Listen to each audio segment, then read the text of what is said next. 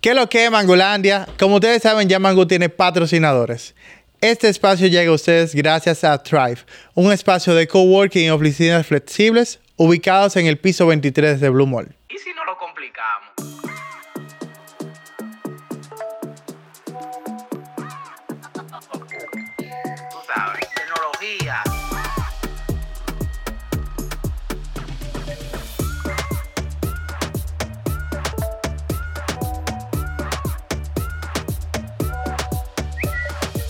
Mangú con los tres golpes.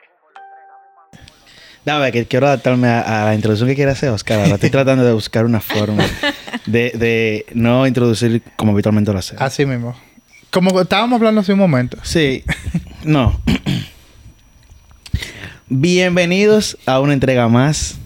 Es igual, ¿no verdad, Oscar? Suena igualito. Qué decepción. Bueno, bienvenido, señor. Yo te estoy escuchando. Esto es Mango Tecnológico, un podcast de tecnología, pero sin complicaciones. Y como siempre, por aquí, Alien Hernández. Gregor Carmona. y Oscar Díaz. Es que Oscar ya no quiere que, que... No quiere, no. Está tratando de ir sacando La estructura. la, la introducción habitual que tenemos. ¿Cómo se siente? Muy bien. Día- espera, pero es de verdad que vamos a seguir haciendo esa dinámica. No, pero a mí me gusta porque uno habla de cómo fue su día. Está bien, ¿cómo fue tu Quizá día, no Greg? hacía detalle, pero ¿Cómo fue tu día, Greg? fue, fue bien. ¿A Fue qué hora te levantaste? Intenso, pero, pero bien. ¿A qué hora te levantaste? No, no, tampoco vamos a llegar Ah, a esos detalles. No, pero- pues si acaso, como no hemos mandado el memo. Claro. Día lluvioso, frío. Eso sí, Sí. ¿verdad? Lluvioso. Bueno, sí. Señores, eh, como siempre, hoy vamos a hablar de un tema interesante. Vamos a hablar de retos en la conectividad o de la conectividad en general. Y para eso nos hacemos compañía de la G Félix, que tú sabes que me gusta porque nosotros, el invitado no ha hablado antes de nosotros, entonces lo tenemos como en blur en el video. Entonces, Rayit, bienvenida. Y de una vez, bueno, yo pod- podemos. Bienvenida, bienvenida. Exacto. Claro, No, porque claro. Hola, Layi, ¿cómo te sientes? Yo le pregunto a usted y no le invitaba. Hay que darle un Layi, 101 a Alian de, Sí, de sí, sí. ¿Cómo te sientes, Layi, el día de hoy? Me siento muy bien, gracias. Y gracias por invitarme a este super podcast que me encanta, la temática. Wow. Ah, qué bueno que te Super gusta, ¿verdad? podcast. Super podcast. esa palabra. Sí, te lo digo en serio porque de verdad eh, siento que me he encontrado con pocos podcasts que busquen la manera de simplificarle eh, un tema tan complejo eh, para algunas personas como es la tecnología. Entonces, creo que por ahí va su objetivo, ¿cierto? Sí. Sí, sí, Ah, sí. Nada más para saber, ¿podemos usar eso como comercial comercial? Esa es ya ya acabo de decir. Claro que sí. Sí, que como RT en el podcast de Mango. Aquí la definición. Tú sabes que la próxima introducción va a ser Bienvenido al Super Podcast Mango Tecnológico. Claro, claro. Ey, me tienen que dar mi comisión. Ey, sí. Claro, de una Sale, Yo sale, espero. sale. wow. Eh, Rayi, ya que te tenemos con nosotros. ¿El allí o la allí? La allí. La allí. Ay. Yo no estaba... Layi. No, no, La una vez matándolo. Eh, en vivo. La allí. Layi, cuéntanos. ¿Quién eres? A ver, ¿quién Eso me es gusta porque eso es como, es como filosófico. Cuando le preguntas a una gente, Sí, es ¿quién una eres? Pregunta muy decir- abierta. Exacto. Sí, ¿Pero ¿quién eres? Déjame ver. Layi es una joven, me considero joven todavía. No. Eres de joven. Eres 34 años. Ya 34 todavía se considera Sí, sí, joven. sí, sí, sí. Claro ah, bueno, sí. pues de 34 años, casada, con un bebé de casi 3 años, que me parece increíble, que ya tiene 3 años casi, en diciembre. Eh, ingeniera en telecomunicaciones, egresada de la Pontificia Universidad Católica Madre y Maestra. eh, con 11 años de experiencia en el sector de las telecomunicaciones, una que otras certificaciones, una que otras dos maestrías. Y nada, una persona de verdad muy interesada en, en la mejora continua, en desarrollarme, en aprender. Eh, con esto de la telecomunicación uno se da cuenta que uno no se para de aprender, que todos los días hay algo nuevo. Es así. Y, y me, me encanta, o sea, yo soy una apasionada de verdad de la tecnología. Tú sabes que me encanta de la gente que es muy dura y tiene un background bacanísimo, es que son muy humildes. Porque Sí, la, yo no, digo eh. todo eso sin inmutarse. Claro. O sea, yo digo que tengo Tranquila. maestría a mí hay que hacer- hacerme una fanfara.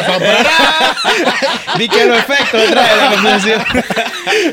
Tú sabes que me emociona mucho este tema porque obviamente yo soy del área de telecomunicaciones. Yo y me también aquí encantan para aprovechar. Aprovechar, yo también.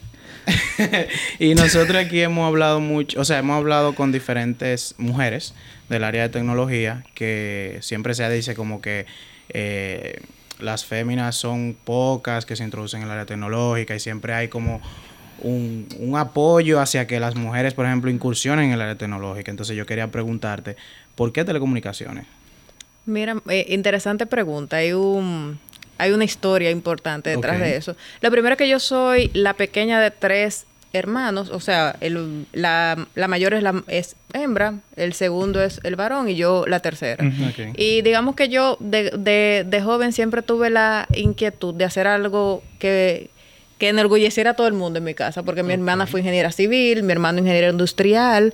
Eh, he comentado anteriormente que mi papá, por ejemplo, tiene un doctorado, mi mamá es escritor, o sea, como que son gente que se han pasado la vida entera estudiando y yo tenía que, eh, yo quería hacer algo diferente. Mi hermana estaba loca que yo estudiara ingeniería civil y yo no quería ser la sombra de nadie. Dije, bueno, ¿qué es lo que voy a estudiar yo ahora?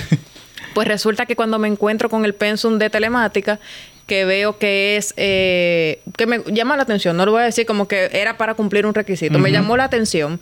Y cuando estoy describiendo las materias en mi casa, mi papá es catedrático en, en cálculo, matemáticas y demás, me dice, le digo yo, entonces tiene cuatro cálculos, circuito, y mi papá me, me mira así y me dice...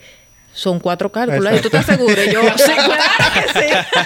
Ay, mi madre. Y si te lo dice. sí. Exacto. No, pero yo creo que ese fue el key del asunto. Ajá. Este hombre sorprendido por, o sea, por la rigurosidad que iba Exacto. a requerir esa carrera. Sí. Entonces yo creo que ese fue la- el cherry on Ajá. the top. Yo dije, no, e- esta es la Esa es la- materia. Es un reto. No, le, dio los ojos iluminaditos el papá fue. Sí, yo No, creo no. que yo lo asumí como un reto Ajá. al Sí. principio de que, óyeme, de verdad yo puedo estudiar esta carrera, me gusta, veo que para mi familia es algo también como importante y relevante.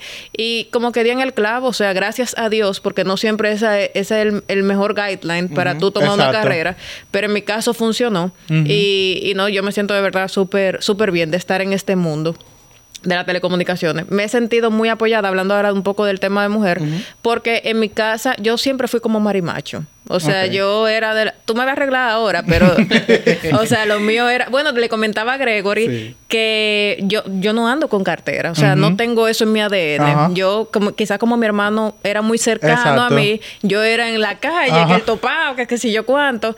Eh, y entonces me entro en telemática. De ahí para acá yo he quizá interactuado con dos o tres mujeres en mi vida. Después todos han sido hombres. Y como que me he desenvuelto en ese mundo. Y nunca me he sentido, gracias a Dios, para nada como que discriminado, como que eso. Sino que yo desde muy pequeña vengo como con eso. que- Exactamente. Que, jugar con los varones, que mi hermano, que sus amigos. Y como que eh, eso ha sido muy parte de mí. En el, en hoy en día, yo lo que siento es que quizás no todas las niñas tienen esa oportunidad en su casa. Lo primero que hacen quizás que le compran una muñeca Exacto. y tú juegas con eso y el niño con los carritos, con los bloques, qué sé yo cuánto. Y, y creo que ahí el, el reto de por dónde se tiene que comenzar, aparte de quizás la educación inicial en el colegio, ir Exacto. motivando a que eh, eh, sepan que el espectro es mucho más amplio, que no, que no exista tanta limitación de que lo tuyo es la cocina y la muñeca, sino que lo tuyo puede ser lo que sea. Sí. Mira, eh, juega con bloques, juega con esto. Yo tengo una sobrinita de 10 años que programa más que yo. O sea, yo no sé de programación, pero ella tú la sientas conmigo y fácilmente yo digo, bueno, venga. Bueno, y, y entonces como que en esa misma línea te comento que eh, todo va a depender de cómo tus padres hagan el trabajo, después como en el colegio te sigan motivando con eso. Exacto. Y después de ahí entonces que viene más el mundo laboral. Mira, por ejemplo, en mi caso, que tengo la oportunidad de tener una niña, eh, y trayendo a colación el episodio de Michelle, lo importante, o la clave aquí yo creo que es, es poder enseñarle también a las mujeres que con la tecnología pueden servir. Porque muchas veces las mujeres, y normalmente se pasa así, las mujeres van a, a carreras que están orientadas al servicio, ¿verdad? Medicina o algo así. Pero tal vez también no la, la, la, la computación la- o la telemática en tu caso, porque se ve aburrida, se ve que son cuatro cálculos. Y, pero no, tal vez eso te ayuda a servir también, si eso es lo que tú quieres al final. Y, que, quizás se vea que es cosa de hombre. Exactamente. Sí, sí, sí, Por eso, inclusive, cuando Gregory no- nos presentó la oportunidad de, de grabar contigo, yo no te puedo negar que yo me sentí sumamente feliz de poder eh, hablar con alguien que en este caso es mujer, aunque no me gusta agregar esas etiquetas, que tiene una posición de relevancia donde, donde estás y que fuera en una posición que cuando tú lo ves, cuando tú preguntas por un telemático, tú dices a sí mismo, un telemático. O sea, tú hablas de un hombre cuando tú estás hablando de Bueno, telemático. el primer que directamente. conocí fue así, fue un hombre. O sea, Exacto. Fue... Y de hecho no somos, no éramos tantas en mi promoción, pero con el tiempo eso ha venido Eso ha cambiando cambiado. bastante. Sí, nosotros cuando, o sea, nosotros que somos del área de telecomunicaciones, desde que venimos del ITLA, de, de redes, es así, o sea, pocas mujeres y realmente por lo menos en mi caso, las pocas con las que he interactuado durante el transcurso de mi carrera han sido muy buenas. O Eso sea, iba a mencionar. Muy, muy buenas en Que telecomunicaciones. son muy buenas. Ah, para que vean. Para Pero que siempre, exacto. siempre así, siempre... Mira, yo creo que cuando yo estaba en el ITLA, eran dos chicas y una hasta se cambió de... era- estábamos en redes y creo que se cambió a software, igual, área de tecnología, pero siempre pocos. En, eh, eran pocas. En AP también igual. En AP creo que eran dos chicas también, como que iban con nosotros después.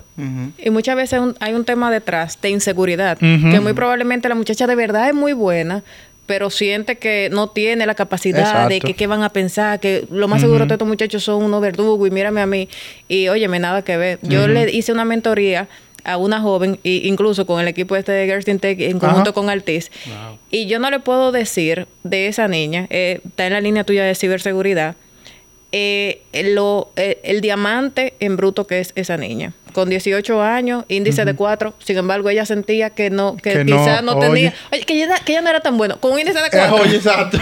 con un índice de 4. Y si fuera el índice solamente, eh, le estaban buscando empresas para ser Wow. analista, Ujú. qué sé yo cuánto. Entonces, eh, tú me entiendes, o sea, tú tienes todas las cualidades en tus manos y sin embargo, igual piensa que quizás no tiene toda la capacidad. O sea, que hay un trabajo importante que hacer por ahí, pero el talento está, que es lo importante. Y hay veces que también, bueno, tú llegas... Hablen, dime. Si no entiendes. Cuando tú llegas...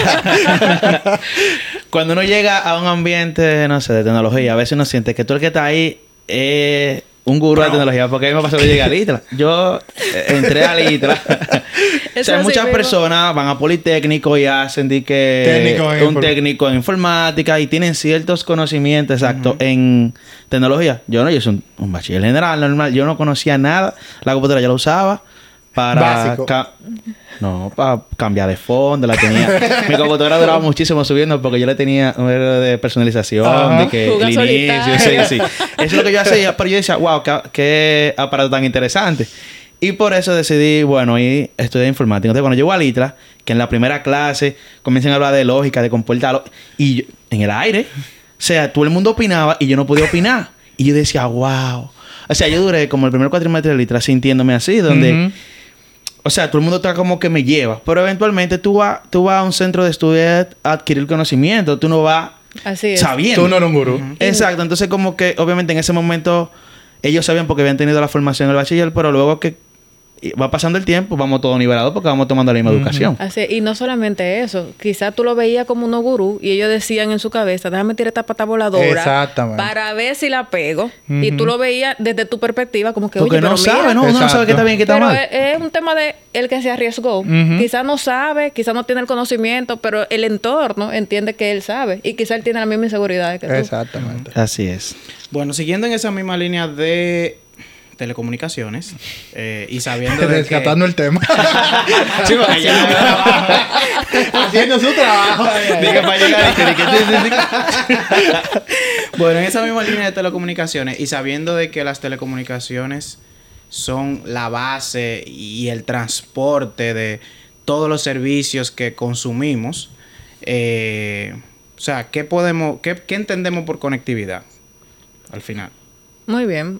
Digamos que la conectividad, si tú lo quieres como eh, decir de, en términos muy llanos, no, no, va- no es más que la capacidad de un dispositivo comunicarse con otro. O sea, si tú lo buscas en Google, eso es lo que te va a salir. Sí. Y la gente dirá, óyeme, pero qué sencillo, qué, qué básico ese, ese término, pero detrás hay un un mundo de, eh, enorme de lo que representa la conectividad. Tú puedes con- tener conectividad móvil, puedes tener conectividad fija o llamarlo alámbrico e inalámbrico. Si nos vamos al término inalámbrico, tú puedes incluir ahí, ¿qué te digo? Cable Ethernet, eh, conexiones coaxiales, conexiones de fibra, la red FTTH o coaxial quizás DSL. O sea, un sinnúmero, un mundo de tecnologías detrás de esa tecnología o de esas eh, me- metodologías de conectividad. conectividad. Pero cuando tú te vas por el otro lado de las conectividades inalámbricas, tú tienes ahí quizá la gente ni se acuerda del infrarrojo. Del. Wow.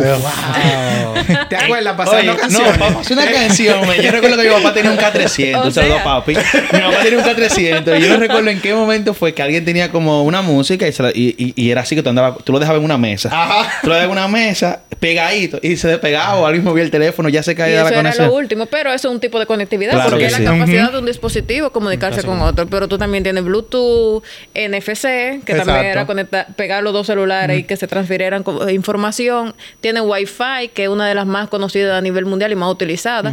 Y tiene las redes móviles, que desde 1980 viene haciendo el uso efectivo de la conectividad, que con llamadas en ese, en ese entonces, que eso fue un boom. un boom. Luego el 2G con SMS, que también fue otro boom. Con 3G tú tienes la incorporación del Internet, que fue otro gran Sí, boom. wow. Y tiene ahora mismo 4G, que digamos que eh, la gente quizá ya se está acostumbrando a este tema de la tecnología y no lo ven tan wow el tema del 4G, pero yo les, estoy- lo- yo les aseguro que hace quizás un poco más de 10 años, que fue cuando nació la tecnología, nadie tenía idea que hoy nosotros íbamos a estar hablando de streaming, de video on demand, de que tú ya no se habla de que de bajar una canción y durar cinco días Eh. bajando una Poner- película. Poner Un una video película cargando en YouTube. Ey, todos hicimos eso. Señores, todo el mundo vivió eso y la gente ya está como que eso no existió. Y digamos que eh, parte de lo que aporta 4G como tecnología es esa eficiencia que veo videos de Netflix, todo lo que tiene que ver con lo que hacemos en videollamadas.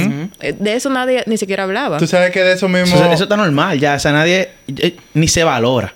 Exacto. Ay, Oscar. Estuve a punto de sonarlo. Continúa, Oscar. Lo que pasa es que él, cuando yo le interrumpo, me echa un boche. y él me acaba de interrumpir y estuve a punto de tú sonarlo. drama. Yo no creer. Lo que iba a decir, ahora yo tengo que decir una cosa muy buena para que valga la pena. Lo que iba a decir es que con el tema de que la tecnología se vuelvan tan cotidiana, que la gente no simplemente lo vea como una normal, eso me encanta y me preocupa a la vez. Me encanta porque ya tú, tú dices 4G, pero en mi teléfono no dije LTE. Ya, no sirve el internet. o sea, no- no, funciona. el funciona. internet. O sea, si dice 3G, yo digo que no tengo internet. Y, pero me preocupa porque la gente lo ve como que simplemente es tener 4G. O sea, no sabe que detrás hay un equipo de, de ingenieros, de telemáticos que están trabajando para que eso sea 4G. O sea, no es como simplemente darle un botón activar 4G y se activó de que 4G. por ejemplo. más velocidad y ya. No, no, no, no funciona así. Lo mismo que dice el allí de, de la de, tu definición de conectividad. O sea, ah, un, de un dispositivo a otro, pero tú no sabes La todo lo que tecnología, está protocolo, pasando. que todo eso Exacto. funcione, que todo esto funcione organizado. O sea. Así es. Pero Y- eso también despierta la curiosidad en la gente también, en ese sentido. En quien quiere, en quien quiere profundizar en eso. Exactamente. Pero... Y ni eh, hablar de 5G, ¿eh? Eh, o sea, eh, no. Y los tabú que hay de 5G ahora mismo. lo que pasa es que soy coge y bueno, la pandemia, hubo una, una combinación ahí un timing. de momentos. hay, hay un exacto. timing. cuando quieran hacemos otro podcast nada más de 5G. De lo que ha pasado de 5G, Sí. ¿verdad?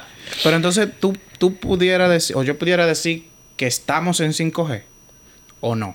Cuando tú dices que estamos en 5G, ¿a qué o te sea, refieres? estamos en la era del 5G. Por supuesto. Claro que sí. Por supuesto. O sea, digamos que, de hecho, cuando tú comienzas a hablar de, de 5G, ya tú te das cuenta que la gente en el móvil muy probablemente esta zona te hable de 5G. Ujú. Eh, me imagino que tú tienes Altis como proveedor de servicios, o sea que sí. y, y, o sea, ya la gente hace uso eficiente de, de él. Y en otros países que están un poquito más avanzados, tú hablas ya de ciudades inteligentes, Exacto. del Internet de las cosas, que ahora mismo se estaban viendo un poco de tendencia, pero el, inter- la- el término en sí de Internet de las cosas viene como del 2002, 2012. Entonces, eh, eh, ya estamos en esa en, en los próximos 10 años. No sé si tú te has dado cuenta que las tecnologías móviles nacen cada 10 años. El 1G nació en el 1980, el otro en el 90, el otro en el 2000, 2010 y justo en el 2020, aproximadamente 2018, 2019, nace 5G.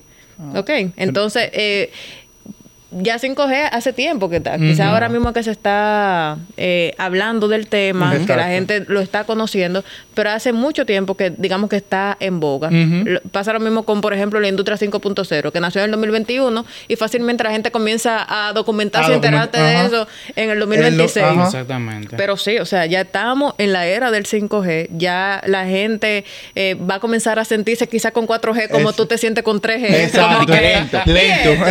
Y a medida, sí, escúchame. No, y a medida que salgan muchísimos más servicios, que eso es lo que, que falta hoy en día, u- u- digamos que usabilidad será Exacto. del 5G, tú te vas a ir ya dependiendo de las otras tecnologías Sí. y para ti se va a volver imprescindible que tu móvil diga 5G. Sí, incluso lo- la ventaja de, de- o lo que estamos viendo hoy en día es que ya estamos viendo el 5G como el uso cotidiano de la gente, porque hace uno o dos años hablábamos del 5G como que, ah, no, eso es simplemente para procesos específicos, para eh, telemedicina o para eh, IoT. IoT. Pero ya cuando se lanzó el 5G, por ejemplo, cuando Altice lo lanzó, ya la gente ve que yo puedo tener 200 megas, o sea, 200 megas de velocidad en mi teléfono. Y ya le pueden encontrar un uso. Porque antes la pregunta, ¿para qué yo necesito tanta velocidad? Claro, si tú vas a streaming, y tú vas a aquello, tú lo, si tú quieres jugar sin latencia, si tú quieres jugar- hacer todo eso, tú necesitas ya 5G. Ah, ya la como vamos avanzando, ya está siendo necesario que... Pero igual tienen que desarrollarse herramientas que le saquen provecho, porque hay cosas que, por la velocidad que tú le agregues, ya, ya funcionan, diría yo. Que sé yo, un video en YouTube, con cuatro G tú pones un video en YouTube, bien. Ahora, si tú quieres, qué sé yo, descal- una descarga más rápida, diferente, pero yo lo que entiendo es que tienen que salir- surgir más cosas como, obviamente, la telemedicina, la IoT, como más dispositivos cotidianos que funcionen con Pero 5G. fíjate el siguiente ejemplo. Yo vi una estadística que creo que fue Jonathan que la subió, que decía que eh, ¿qué se usa más? ¿Verdad? En, en un rango de edad, creo que de 24 a 31 años. No, de 18 a 31 años. Y el mundo gaming, o sea, jugar. Lo que, como eso es lo que se está usando más y se está incentivando más, porque ahora habl- hablamos de gaming, de eSport y todo eso, 5G es la clave. O sea, sí o sí 5G Sí, es la claro. clave. Claro. Entonces, por eso es que ese, ese solo factor está empujando que el 5G siga An- funcionando. antes tú jugabas, antes del 5G, bueno, antes de que el internet fuera tan veloz como los hoy en día. tú jugando cualquier juego online, tú estabas disparando y tú estabas muerto, lo sabía. Estabas muerto. O si no, estaba corriendo aquí, ofreciendo ahí. Ey, la latencia cuando tú estás jugando es difícil. Tú sabes que hablando de latencia, quiero conectar con otra pregunta. Aquí en, Latinoameri- en República Dominicana, y creo que en Latinoamérica se da por igual, ¿qué tan complejo es ir migrando esas tecnologías de red? O sea, yo sé que, ok, traemos 5G, traemos 4G, traemos 3, pero eh, ¿qué tan difícil es implementar eso en un país? Implementarlo o migrarlo. Migrar. Yo creo que la palabra es migrar. Porque cuando tú hablas migrar es que desaparezca una tecnología. No, yo entiendo que No, entonces que- implementar. ah, yo entiendo que implementar, implementar. que Porque tú dices poner en funcionamiento en la República. Exacto, el que le 5G. demos a, a 5G. Exacto. Exacto. Que se implemente el 5G. Ajá. Eh, Digamos que es un tema de inversión importante de cara a los proveedores de servicios, no solamente de Altis, sino de todos los proveedores, porque tú tienes que desplegar una infraestructura para garantizar que la gente tenga cobertura. Exacto. Y esa infraestructura eh, muchas veces que de antenas, que de RRU, que un sinnúmero de componentes debajo, eh, que a, a los proveedores, tú sabes, es, es un impacto importante. Y obviamente está posteriormente a eso el, la aceptación de la tecnología por parte de la población para que la usen. Exacto. Me encanta lo que ustedes estaban hablando ahora porque eh, eso es tal cual. Yo te aseguro a ti que el primero de enero del 2020, por decirte algo, cuando estaba saliendo el 4G, la gente decía, ¿para qué 4G? Si yo con Exactamente. 3G Lo estoy resuelvo, bien. Y mire, yo entro a mi correo y yo qué sé yo cuánto. Y nunca se imaginaron que iban a estar haciendo llamadas por el celular, que iban a estar chateando y, y viéndose el video al mismo tiempo. Y que aparte iban a estar viendo un video de Netflix con el mismo internet. Exacto. ¿Tú me entiendes? Entonces, eventualmente va a pasar lo mismo con el 5G. Ustedes hablan perfectamente ahora mismo del gaming, pero van a salir un sinnúmero de otras cosas que en, en seis años ustedes no se van a acordar de, de, lo, que- de que no era factible hacer eso. Hacer eso. Porque ya se acostumbraron, ya eso es parte de mi día a día. Y que el día que entonces se apague en un sitio 5G, ustedes te va, se ta- va a estar volviendo loco. Es hoy que ustedes lo ven como que yo hago todo eso con 4G.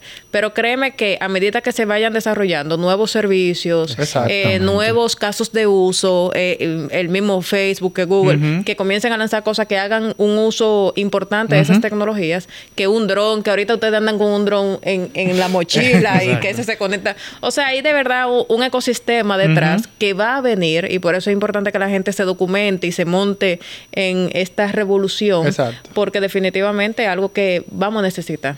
Eventualmente no va a poder funcionar sin eso, porque los servicios que vamos a consumir van a ser de 5G. Un metaverso, imagínate. Exacto. Necesita buena conectividad. O sea, ya estamos viendo que hay conversaciones de 6G. O sea, yo he visto charlas de 6G. Sí. O sea, Estamos fuera de Estamos fuera de control. El mundo no se detiene. No, no, no, no, para nada. Pero mira, ese, ese tema que tú dices del gaming también, yo lo llevo también a las empresas. O sea, va a llegar un punto. O sea, ahora mismo muchas empresas a nivel de conectividad tienen servicios eh, que se apoyan, por ejemplo, sobre 4G, sobre conectividad, vamos a llamarle conectividad empresarial eh, de fibra. Y esas, cada vez que va una tecnología evolucionando, también ese tipo de empresas se van montando sobre eso. Por y supuesto. impulsan a que también la tecnología se desarrolle. Como que no solamente en la parte como individuo Comercial. o como usuario, también en la parte empresarial. Eh, y también que van apoyando cosas que, que no necesariamente, como tú mencionabas, desarrollo de nuevas tecnologías o nuevos usos como la telemedicina, sino potencializar cosas que ya tenemos que necesitamos mejorar. Como el tema, por ejemplo, de la educación virtual. Ahora mismo con la pandemia, eso fue algo que nosotros ninguno nos imaginábamos que íbamos a pasar por eso y la pandemia fue mala en muchos sentidos, pero en otros sentidos nos ayudó a, potencializar y cosas. acelerar cosas que no sabíamos que teníamos a la mano y que podíamos sacarle muy buen provecho, como el tema de la educación virtual. Entonces, en ese mismo sentido, ¿cómo tú entiendes que todo esto que está pasando, esta revolución a nivel de 5G, de conectividad, puede apoyar a que se potencialice mucho más el tema de la educación virtual? Específicamente en nuestro país, que eh, uno de los ejemplos que podemos hablar. Muy, eh, ¿Qué Lo que- fue? lo que es que Alan y yo tenemos una conversación hablando entre ellos. Que Dios mío. pero, pero muy bien. O sea, ok, yo estamos aquí. Dios mío. Ustedes, ustedes están fuera de control. Está muy buena la pregunta. Está interesante. Y bien, ¿qué te digo? El tema de la educación virtual es un tema muy interesante y eh, digamos que parte de los retos que las personas, yo diría que han presentado es eh, el, mismo de la brecha digital. ¿Por qué razón? Porque eh, la brecha, ¿qué, qué di- digamos que es la brecha digital? Al final del día, te voy a poner un ejemplo. Si yo como usuaria o yo como una persona normal, em, no tengo las capacidades para hacer uso de una tecnología, yo tengo una brecha digital, por así decirlo. Entonces, eh, el tema de la conectividad no necesariamente va a resolver todos los temas de brecha digital. La conectividad aporta a el cierre de la brecha digital, pero no necesariamente es la que va a venir con, con, Con la con la antorcha. Ajá. a Sí, que sí, ya sí, se sí. resolvió todo, porque tú tienes otros problemas. Tú tienes problemas o de, o de, de distribución desigual, por ejemplo, de, de las tecnologías, o también tienen problemas de socioeconómicos, por ejemplo, que la gente no tiene capacidad adquisitiva para resolver X o Y, o está en una zona vulnerable que quizá esa educación virtual no le llegue. Entonces, eh, eh, detrás de, de todo eso, tenemos que evaluar muchas cosas. O si no, el, el tema del conocimiento. Puede que ya yo tenga mi tablet del gobierno, ya yo te, que, que me, di- me dieron todo para que yo comience esa educación virtual, pero no tengo el ¿Qué conocimiento. hago con eso? Sí. Exacto. Y lo mismo pasa con la tecnología. Puede que ahora mismo ya tú tengas 5G, tengas 4G, pero la gente tenga un celular 2G. Exacto. Y no tenga idea que tú puedes usar WhatsApp y comunicarte con una gente en China por eh, escribiendo. Entonces yo diría que por, por ahí anda el asunto de que se, eh, son muchas las cosas que se tienen que trabajar para desarrollar la educación virtual, Exacto. para garantizar que la conectividad sirva para alcanzar o, o desarrollar ese, ese esquema. Sí. incluso yo siempre he comentado, y yo creo, ya yo definí que yo siempre tiro un tweet antes del episodio y que lo conecto con el episodio. Yo decía en mi último tweet de Sí, que. él, está, él está así ahora.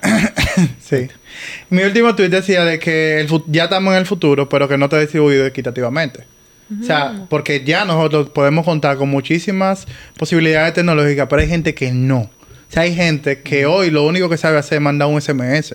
Hay gente que hoy lo único que sabe hacer es mandar un mensaje Eso es de un WhatsApp. asunto importante de educación, de poder sacarle provecho a las herramientas que tenemos hoy en Entonces, día. ahí iba el punto.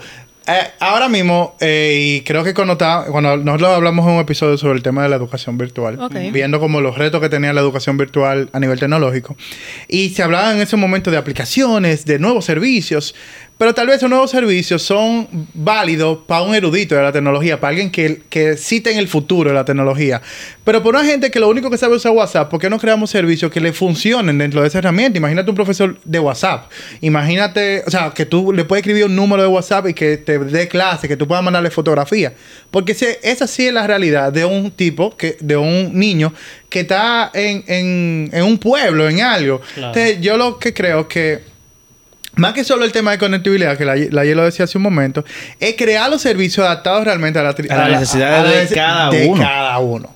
Ahora, la conectividad sí, evidentemente, para mí es uno de los ejes principales, porque Claro. si no tenemos conectividad en un pueblo, o sea, ¿de qué va a funcionar la...? No, no van a funcionar plataformas tecnológicas. Pero es como tú dices, o sea, muchas veces nosotros, y bueno, en nuestro país se ve mucho eso, que el Estado quiere como traer lo último de lo último. Pero posiblemente eso último de lo último a nivel de plataforma educativa, a nivel de tecnología para educar, no le funcione Exacto. a ese pueblo vulnerable porque también posiblemente debe dedicar un tiempo importante en educarlo en el uso de esa plataforma. Exacto. Entonces, como dice Oscar, Ujú. ¿qué ese pueblo vulnerable, qué herramienta de la tecnología, de lo que le ha llegado ya, como ejemplo WhatsApp, le funciona? ¿Lo saben usar? Ah, pero Exacto. Vamos eso, apalancando eso, de ahí. eso- eso está interesante porque a veces queremos queremos como correr antes de caminar. Exactamente. Con muchas cosas aquí. Sí, no, y la dio en el clavo en algo que lo, incluso nosotros, no sé si recuerdan cuando hicimos el episodio con... Wow. Son muchos episodios. Exacto, ¿verdad? pero ¿de, de qué era el episodio? Yo hablo de los temas, gente. se me fue el nombre. Pero dime, episodio el dos. muchacho, de la Optic. eh, Armando. Ah, con Armando Armando, Mansueta. hablábamos mucho sobre brecha digital, de que mucha gente puede interpretar que el tema de brecha digital es un tema de tecnología como tal. Y tú acabas de en el clavo de que, ok, la tecnología, la conectividad no es lo que va a venir a salvar el mundo. O sea, al final, todos esos temitas, lo bueno es que se va trabajando como en paralelo. O sea, obviamente sabemos que se Aporta, pero trabajan- se necesitan otras cosas. Exactamente, hay otras cosas como principales. Y me sorprendió mucho de Altiz en una ocasión que vi como una publicidad de unos programas como que tiene Altiz en los pueblos, que ayudaba como a personas que, que se conectaran, que estaban haciendo cosas como en su, en su comunidad. Ujú. Qué sé yo, una persona, era, había como una publicidad de una persona que pintaba o que hacía arte, creo que era, no recuerdo bien. Eh, pero que como con los servicios que Altiz le estaba ofreciendo, podía como expandir, expander, Sí. expander. Expandir. Expandir. expandir, perdón. Tranquilo, te ayudamos. Expandir su, su negocio y es como, wow, mira, aquí estamos aportando nuestro granito de arena a que está bien, no vamos a poder resolver todo el problema ahora mismo, pero estamos Pero haciendo esta es algo. Hay que nuestra empezar. contribución. Y es muy interesante. O sea, yo creo que eso, y te lo digo, te lo juro, no es porque yo trabajo en Altiz. Eso deberían hacerlo muchas empresas. ¿Por qué razón? Porque eh, muchas de las limitantes que tiene la gente es por un tema económico que quizás no lo puede pagar. Y la Fundación Altiz, yo creo que tiene como cuatro años trabajando en, en llevar a esas zonas vulnerables Claro. internet gratuito. Y ahí ya, si mal no recuerdo una estadística que mandaron internamente, ya van como 6 mil personas en esos cuatro años que a través de empresas que ellos eligen en esa zona vulnerable le, le brindan de servicio a, a un sinnúmero de gente. Yo no sé si ustedes han tenido visibilidad de... Bueno, la última que creo que pasó fue Perfecto Labs. Que eso es... Queremos grabar Sí. con ella. Señores, una gente en Yamasá. En Yamasá. Oye, increíble. Que cuando ustedes graben con ella, se, se va, o sea, se van a desmayar. Nosotros Porque lo- a grabar Lo que están haciendo esa gente, eh, o sea, es como una eh, escuela de programación que acoge un sinnúmero de niños de todo ese entorno y una, yo también estoy ahí haciendo una mentoría. Pero ahí tengo una niña de 15 años, señores, que programa también. y, el- y parte de sus metas que me dijo que de aquí a diciembre que era aprender Python. Wow. Entonces, imagínate tú, eh, viene, le dice, mira, vamos a traer internet aquí, que no sé qué.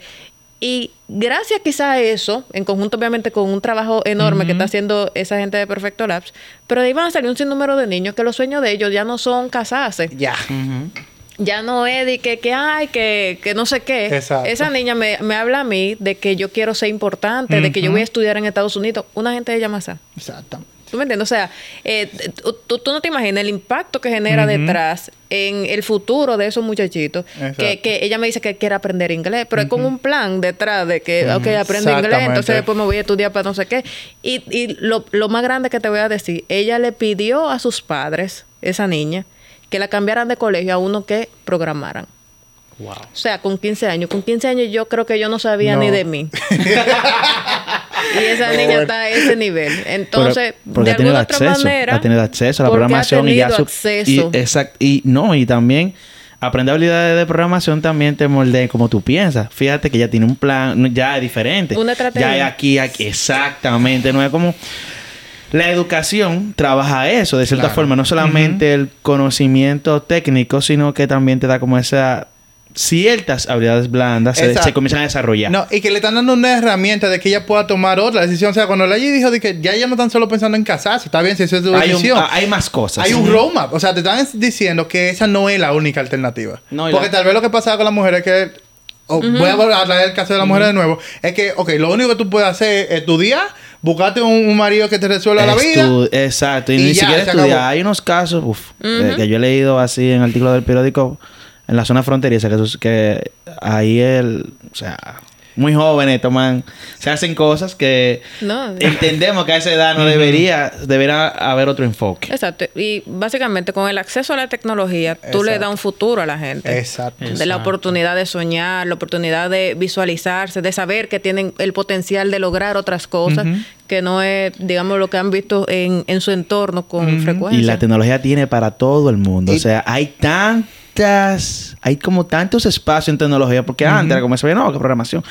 Hay demasiada forma en la que con tecnología tú puedes apoyar Lo diferentes proyectos. Como que no, o sea, yo pienso que no importa el área en la que tú hayas empezado a aprender, en tecnología hay un espacio para ti. O sea, hay Sí. como que abarca todo. Mira, y ahora tú me recuerdas una frase de Alan Kay, me parece que se llama, que dice que lo que sea que se crea que se puede hacer con tecnología, se, será hecho. O sea, se puede hacer. Así que lo que sea que a ti se te ocurra ahora mismo, que sea, ven acá y se podrá, se va a poder. Sí. O sea, ya tú tienes una respuesta, se puede. Exactamente. Y nosotros decíamos, en otro episodio decíamos eh, que a veces también queremos vender la tecnología como solo programación. Y no, o sea, tenemos, yo te decía ahorita, usabilidad, tenemos que gente que... Lo que no hablamos sé, en otro episodio de gente que robótica. veía exacto de que la ética, la ética de los algo- dentro de los algoritmos que se están haciendo por inteligencia, inteligencia artificial. artificial. O sea, es una posición que no existía hace unos años. o sea, nosotros nos enteramos en el medio de un episodio que había gente ahora que se dedicaba a revisar, a auditar exacto. los códigos de la inteligencia artificial qué tan éticos son. O sea, Wow. que... Y tú sabes Hay de que todo. ese tema de Perfecto Lab, que se me olvidó el nombre de, de ella. Milka. Milka Santana. Eh, Milka Santana. Y la historia de Milka, o sea, que Milka vino de trabajar en, en uno de los bancos más grandes y vino aquí a Yamasá de nuevamente a su pueblo, con donde su padre era profesor. Y eso es lo que nos enseña, que la responsabilidad de, repli- de replicar eso de nosotros. Todos. Porque nosotros somos los que tenemos la herramienta para poder llevar a esa persona.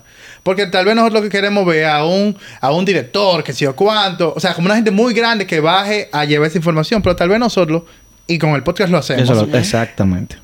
debemos seguir replicando, porque nosotros sí tuvimos la oportunidad, desde muy pequeño, tuvimos la- las herramientas de conocer este mundo y está aquí ahora mismo. Pero hay gente que no sabe ni siquiera que tú existes. Y que la gente no se imagina, o sea, la complicidad que se da cuando cada quien aporta como su granito de arena. Que, o sea, lo que tú dices, tú tienes una niña que le está dando mentoría. Quizás si esa niña no se hubiese encontrado contigo con el programa, como tú dices, nunca eh, por su mente hubiesen pasado esas ideas que quizás ahora pasan. Entonces, a veces queremos dejarle todo al gobierno, queremos dejarle todo a empresas grandes, pero Exacto. cada quien puede Aportar. poner su granito de arena y se puede dar algo interesante. Y el impacto de eso es inmensurable. man. Aquí estamos nosotros volviendo a lo social, lo que estamos Que no pasa, lo que te digo, que no está pasando. Estamos, estamos yéndonos por ahí. No está pasando mucho. Sí, sí, sí, sí. Pero está interesante, Pero está bien. tú Sí. sabes que me surgió una pregunta cuando tú hablabas de la mentoría, eh, porque en estos días he escuchado mucho el tema de mentoría, eh, mucho con el tema de innovación, eh, emprendimiento, emprendimiento. ¿Cómo tú eliges? O sea, tú como mentora, porque tú eres mentora, mencionaste ya que has, has- estás dando mentoría a dos personas. O sea, ¿tú eliges a quién darle la mentoría? ¿O te eligen a ti? O sea, ¿cómo se da eso? ¿Y qué, y qué se siente? Miren, esos escenarios ha sido que el programa te asigna a una persona, quizás por tu perfil, por los intereses de la persona per se. Mm, No sabría decirte cuáles son los criterios que yo tomo en consideración, pero me han tocado en las dos veces que he tenido la oportunidad de ser mentora, eh, chicas y que siempre tienen, no sé si es la norma, que tienen un potencial allá arriba. Allá arriba. Que yo digo, ¿y qué yo voy a hacer? Porque si tú me dices que tú vienes una niña que no sabe de nada, bueno, aquí tengo mucho potencial, pero de verdad viene gente que yo tengo que sentarme a pensar y estructurar cómo yo te- le voy a sumar, que, que yo puedo hacer para que tú de verdad le saque provecho a este proceso y que aprenda algo de mí, que eh, sinceramente lo digo, y espero que la gente no me esté escuchando de, de lo que me invitan a hacer la mentoría, pero yo aprendo muchísimo más de ella que, que, Que tú har- ajá. que- que lo que yo creo que le sumo, Eh, particularmente con esa niña de Perfecto Labs. Eh, cuando me dijo que quería aprender Python y yo no sé Python, yo dije, déjame poner. Por lo menos de X. que obviamente sé lo que es Python, pero que yo di que tener una certificación de Python y yo me propuse de que a diciembre hacer mi curso de Python. Wow. O sea que Mira ya, cómo- ya cómo la niña me. Ajá, te la niña uno, yo sé. Wow, pero qué bonito, qué bonito. Tú sabes que también eh, con el tema de, del 5G que lo mencionaste, nosotros en una ocasión hablamos sobre ciudades inteligentes. Y, cuando se habla de 5G, se habla mucho de cómo las ciudades inteligentes se montan dentro de la tecnología de 5G o de las, la conectividad de, de- de altas velocidades como para eh, potencializar los servicios que, Servicios públicos. que, ajá, los servicios públicos que esas ciudades, por ejemplo, le ofrecen a sus ciudadanos. Eh, y entiendo que usted, en Altiz, ustedes eh, desarrollando el tema del 5G en, en algunos puntos de la ciudad, eh, también están potencializando el tema de la conectividad para las personas que consumen 5G ahora mismo en Santo Domingo. ¿Tú entiendes que eh, en un futuro no muy lejano, eh, qué sé yo, Santo Domingo, una parte de Santo Domingo se pueda convertir en una ciudad inteligente? Yo veo que hay, existe todo el potencial para que eso suceda. Sin embargo, en, en este tema de la ciudad inteligente es un ecosistema que existe. Eh, digamos que la, la proveedora de servicios hace su parte y, Sí. y habilita la tecnología. Ahora bien, tienen que salir un sinnúmero de actores paralelos que también le den uso a esto. Eso es como que yo ponga el, otras tecnologías, pero no se creen celulares de 4G. Exacto. ¿Tú me entiendes? O sea, tiene que, bueno, tiene que existir el celular 4G, tiene que venir, por decir algo, un Google a desarrollar un Facebook, que sé yo cuánto, eh, y así. Entonces, con, el, con ese tema, ya con el simple hecho de que tú tienes zonas que tienen el 5G, ya ahora lo que falta es que esos otros actores, ya sea el gobierno, eh, la- eh, los ayuntamientos, eh, se pongan se haga una especie de colaboración. Exacto. para lograr que eso sea factible, que tú le pongas quizás a los camiones de basura un sensor y que ya se automatice y que ya hay una hora, que eventualmente que se manejen solos, Tú- o sea, puede existir, puede existir. Así que en respuesta a tu pregunta, para mí, el- con el simple hecho de que ya tú tienes 5G desplegado en muchas zonas de- del país y de Santo Domingo particularmente, eh, ahora lo que falta es que, ok, vamos a Sacarle darle- provecho. Vamos a sacarle provecho. Sí. Vamos a sacarle provecho, vamos todo el mundo a pensar cómo podemos nosotros eficientizar la ciudad, que hay muchísimos casos de uso eh, de cosas que de verdad eh, ustedes no se lo imaginan, pero que tú puedes automatizar una ciudad. Exactamente. Y todo eso se hace con el objetivo puntual de, de que la gente esté más cómoda, de que nos volvamos más sostenibles, de que, eh, no sé si ustedes han leído la Agenda 2030 del, Sí. de los ODS, de los Objetivos de Desarrollo Sostenible, y todo es para mejorar la, calidad de vida, eh, eh, ese es el enfoque. Incluso en la agenda hay un punto de conectividad. Así es. Así lo, lo tienen estipulado así. Me gustaría que tal vez no sea Santo Domingo lo que se visualice para una ciudad inteligente, sino que viéramos las provincias, que salga, sa- saquemos la mente nada más de Santo. Domingo. Es. Exactamente. nosotros hablamos de eso. Una vez tocamos por arriba ese Y lo hemos tema. hablado, yo creo que incluso el. eh, Ah, no, no, no, fue el domingo. yo estábamos- Lo que Claro. pasa. Ah, lo que pasa es que en ¿Y dónde se estaban el domingo? Sabes que yo salto, salto con cosas siempre. Yo no sé qué fue lo que pasó. No, lo que pasa es que el domingo íbamos para, para Ah, lo de Fuimos Baní, a lo de Baní. Baní. Ok. Y si, Alian y yo hicimos carpooling, pero Oscar también hizo carpooling, pero no con nosotros, con otra persona. Exacto. Y hablábamos sobre eso. O sea, yo no sé qué es lo que estábamos. No recuerdo Bueno, cómo yo sí fue lo eso- recuerdo. Estábamos hablando de que eh, como que todo se concentra en Santo Domingo. Exacto. y- Ah, ya yo sí fui yo que te traje el tema, creo que era porque me acordé. Y fuera, y mira que Oscar no estaba en esa conversación. Eh, fuera de Santo Domingo hay muchos lugares donde tú puedes incentivar el tema de ciudad inteligente, el tema de los hubs tecnológicos a nivel de desarrollo, a nivel de infraestructura. O sea, tú puedes agarrar en Baní, por ejemplo, y tú agarras allá y monta, qué sé yo, tú agarras un sector, por ejemplo, Exacto. y tú dices, ah, bueno, este sector va a ser el sector de, de- del hub de desarrollo de tal cosa. Y tú habilitas 5G, tú empiezas a llevar capital humano allá para que trabaje remoto. Exacto. Y tú que- ayudas a que la Sí, economía eso es lo que estábamos hablando, que crezca. muchas veces sucede, y, y no es un secreto como que la cosa se considera en Santo Domingo por un asunto de a veces de mercado. Tú- si tú vas a poner, qué sé yo, una gran plaza, tú no la, la tienes que poner donde ya eh, posibles, exacto, posibles compradores, usuarios de esa plaza. no Exactamente. aguanta Pero nada ya- más, ya- Santo ya- Domingo. me- eh, en la conversación surgió eso de que, ejemplo, un hub de desarrollo que trabaja en remoto. Eh, o sea, las personas que te van a aportar a, a la empresa no tienen que estar físicamente en la provincia. Pueden estar en cualquier lugar, con internet van a llegar. Entonces, como que yo puedo desarrollar la empresa en otra provincia, generar, obviamente, crear riqueza, que impuestos, que eh, apoyo al- a, al- a la provincia como Sí. tal. Y tu capital, y, o sea, tú vas a generar riqueza estando fuera de Santo Domingo. Sí, Muy pero Y tu mercado va a ser, como, hablando del juego de, de desarrollo, va a ser posiblemente no solo el país, sino otros países, porque tú vas a exportar software vas a exportar tecnología. Muy bien. Y no entonces, hay- entonces tú necesitas estar como en Santo Domingo para eso. Y no, o- sea, e- entiendo la inquietud y le tengo buena noticia. Qué Entonces. bueno. Wow. No, de verdad, o sea, cuando las- nace, nació, no, cuando salió la licitación, por ejemplo, de 5G, el Indotel hizo un trabajo, yo creo que bastante bueno, pensando quizás en, en eso que ustedes están pensando, que evitar la centralización y desarrolló un plan mínimo de expansión Genial. que dicta que un sinnúmero de provincias tienen que tener un mínimo de cobertura 5G en los Eso próximos cinco años. Y hay una limitante de 24 meses, otra de Exacto. 60 meses, que garantiza que tú solamente no vas a tener Santo Domingo con esa tecnología. Hay pueblos múltiples, pero, o sea, prácticamente el país completo va a tener un porcentaje de esa tecnología para cubrir la población. Exacto. O sea que sus plegarias han sido escuchadas. Sí. Tú sabes yo- que yo quería llevar también la conversación por ese tema de, de la cobertura. Y antes de irme ahí, quedarme en el punto de, de que no fuera Santo Domingo. Nosotros vimos el caso de Tagus Park. Que quisiera no pecar, creo que es de Portugal. Sí, Tagus Portugal. Park es un lugar pequeño en Portugal. Y es el generador del, de- del PIB más grande de Portugal completo. Creo que sí, el ellos, 13 o- ellos- ellos generan como un porcentaje Es importante. como que el de- 1% de, la población y genera, como el 10 o el 8% Wow. del Producto Interno Bruto del país, que de Portugal. Tagus parece un espacio chiquito si tú ves Portugal. Y está generando, por, por eso mismo, nosotros pudiéramos ver otro tipo de provincia que nosotros pudiéramos, ok, vamos a coger esto y vamos a moldearlo a esto. Han mencionado hacer un hub tecnológico En Puerto Plata. en Puerto Plata. Honestamente no sé si eso se empezó, porque más nunca lo he escuchado en la noticia.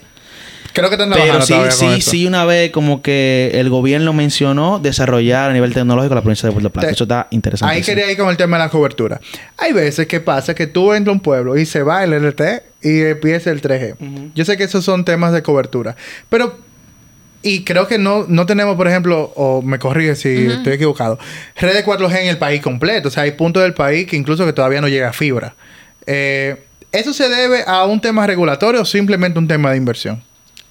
Muy- interesante pregunta. Eh, eh. Yo estoy segura entonces que tú no tienes Altis, porque Altis tiene, y te lo digo en serio, no, ya fuera de relajo, eh, 98% de cobertura a nivel Genial. del país de LTE solamente. 3G me parece que anda por, por valores similares, lo que significa que tú no deberías solamente tener Exacto. 3G en una provincia. Hay que ver si cuando tú fuiste había un sitio apagado, Ujú, que sí. afectó Pero no tu tengo Altis, fue por experiencia. eso. Yo, te lo Ah, quito, yo no yo- te lo por mostrar que mi teléfono Incluso Dice pasó en el concierto de Incluso nos pasó en el concierto de Bad Bunny que yo estaba tratando de subir algo y yo le digo a Alia, Ah, no ¿cómo intente? Alia, que no está funcionando la regla. Me dijo, ¿cómo así? Yo y tengo- entró a su yo teléfono. tengo- Pero es y verdad, tengo yo a ti, no- estaba ¿en funcionando. Yo serio? no pensaba en Yo eso en el concierto. En el... Señores, qué buena noticia. Yo, no, yo pensé eso porque normalmente en los conciertos uno tiene ese problema y, y no tuve, yo no tuve ese problema. Ahora que No, estoy pensando. yo tenía ese problema. Yo tengo Altis y tengo, bueno, otra compañía. Sí, sí, sí, sí. Está muy claro que tienes otra compañía. Está muy claro que tengo, tengo otra compañía en otro teléfono.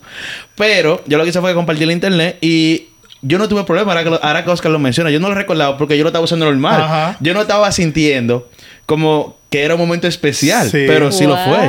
Yo estaba usando internet normal. Qué bueno. De, Sí. de verdad yo espero que su público no crea que esto es una promoción, No, porque para no, nada. no. Pero lo me alegra mucho saber eso, porque detrás de, de que funcione súper bien hay un trabajo enorme de un equipo. Exactamente. Para garantizar que esa experiencia sea así, porque como tú dices, eh, el...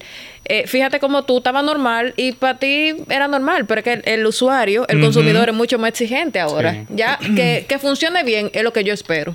¿Tú entiendes? O sea, ya la gente no está acostumbrada a que, bueno, falló. eh. No, no, o sea, que esté bien, no es que tú lo vas a lavar, porque eso así es que debería Exacto. ser. Exacto. Pero uno espera tú- que tú- falle. Exacto, y tú lo notas porque había una tercera persona que quizás la estaba pasando mal y tú ahí estabas No, feliz. yo creía que mi internet se me había ido, en verdad. Yo fui a revisar si yo Pero yo tenía no internet. recordaba eso y fue así. O sea, no, yo normal ahora que Y pensando. tú sabes que, que bueno que tú haces ese punto y por eso hice la, la pregunta. No sabía que sería la respuesta.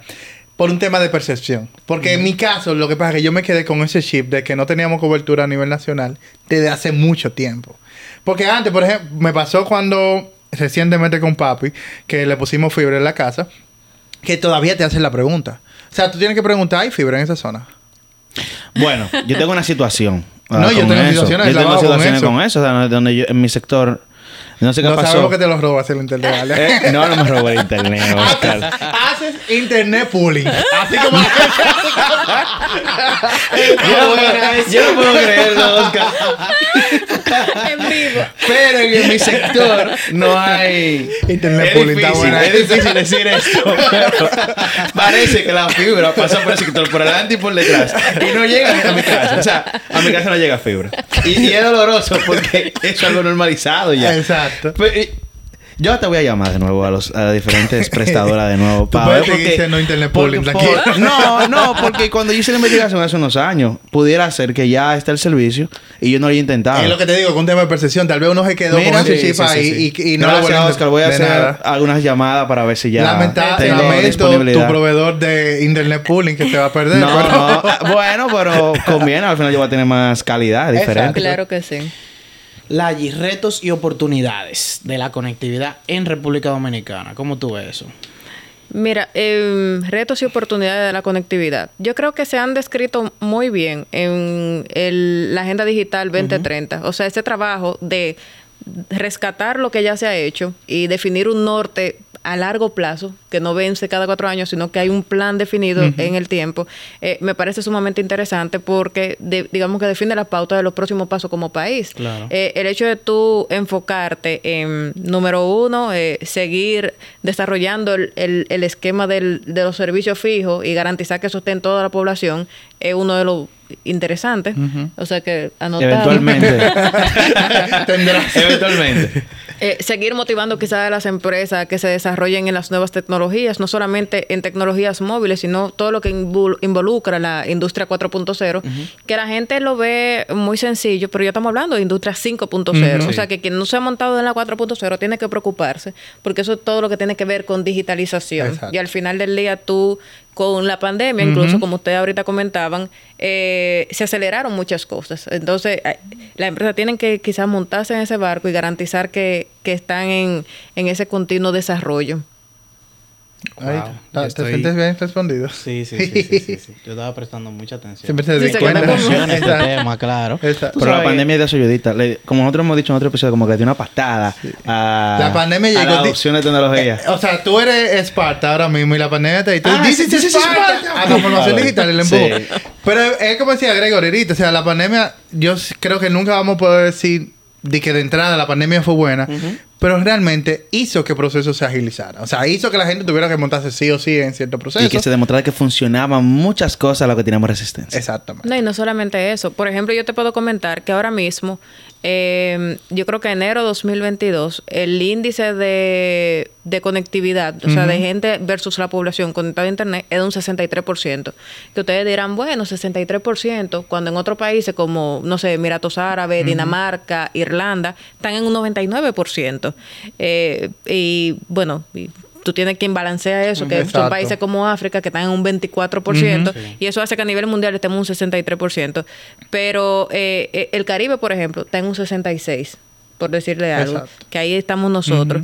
Ahora, cuando tú revisas estas, esas estadísticas, unos cuantos años atrás, estábamos antes de la pandemia en un 56-57%, lo que significa que, bueno, a- ahí entraría el factor de cuánto se avanza anualmente, para yo saber si avanzamos mucho o poco, pero después de la pandemia se han avanzado como 4 o 5 puntos porcentuales, Exacto. que eso es importantísimo. Importantísimo. Claro que Quizás sí. antes se avanzaba a 0.5 anualmente, bueno, uno con mucho trabajo, pero tú avanzas en tan corto tiempo, 4 o 5 puntos porcentuales, es eh, de verdad Es mucho. interesante. Y eso apoyado de que se han desarrollado también en, poco, en los últimos años tecnología que ah, llegan más, yo creo, como que al usuario final, más con esto del pago, más con- hay muchas cosas Sí, que sí. en lo que no hemos montado.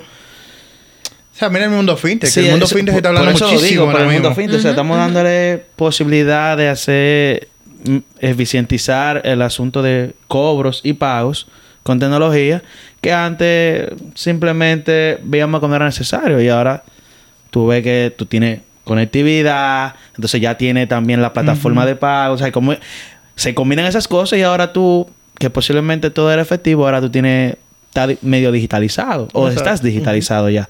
O sea, que, que es una combinación, obviamente la, la- la- la conectividad y también plataformas que se aprovechan de la conectividad. Eh, eh, al final es un ecosistema. Sí. Es así. Y bueno, y hemos llegado al final de este episodio. No, pero de verdad, eh, y voy a copiar la palabra que dijo Gregory de que me emocionó tener esta conversación contigo porque, eh, RT. eh, como decía ahorita, eh, tal vez vemos muy sencillo simplemente que tenemos LTE, que tenemos 4G, que estamos implementando 5G, nosotros como usuarios, pero hay todo un ecosistema que tiene que girar para que eso, que eso funcione. Así que, Laye, te agradezco la oportunidad de tener esta conversación contigo, de verdad que sí.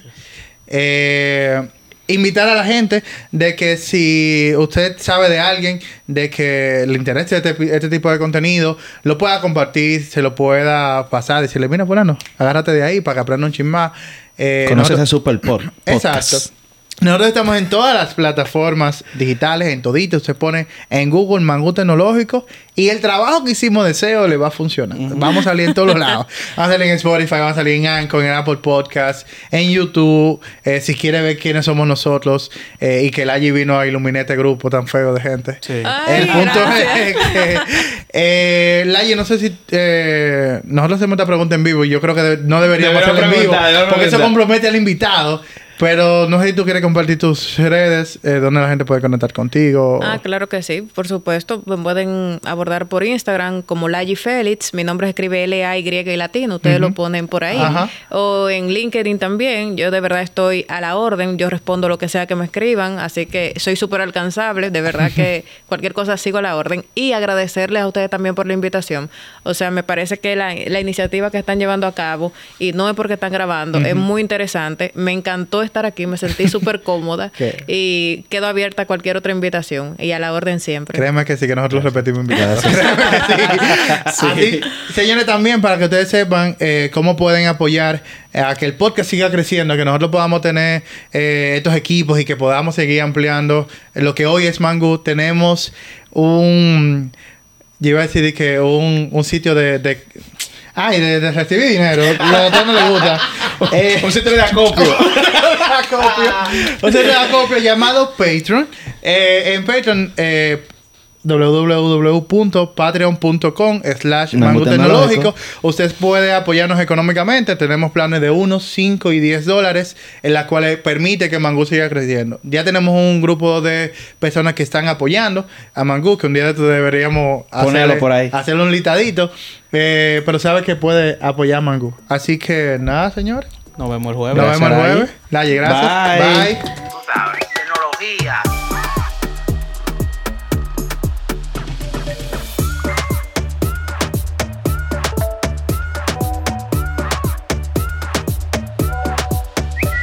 Damos mangú con los tres golpes.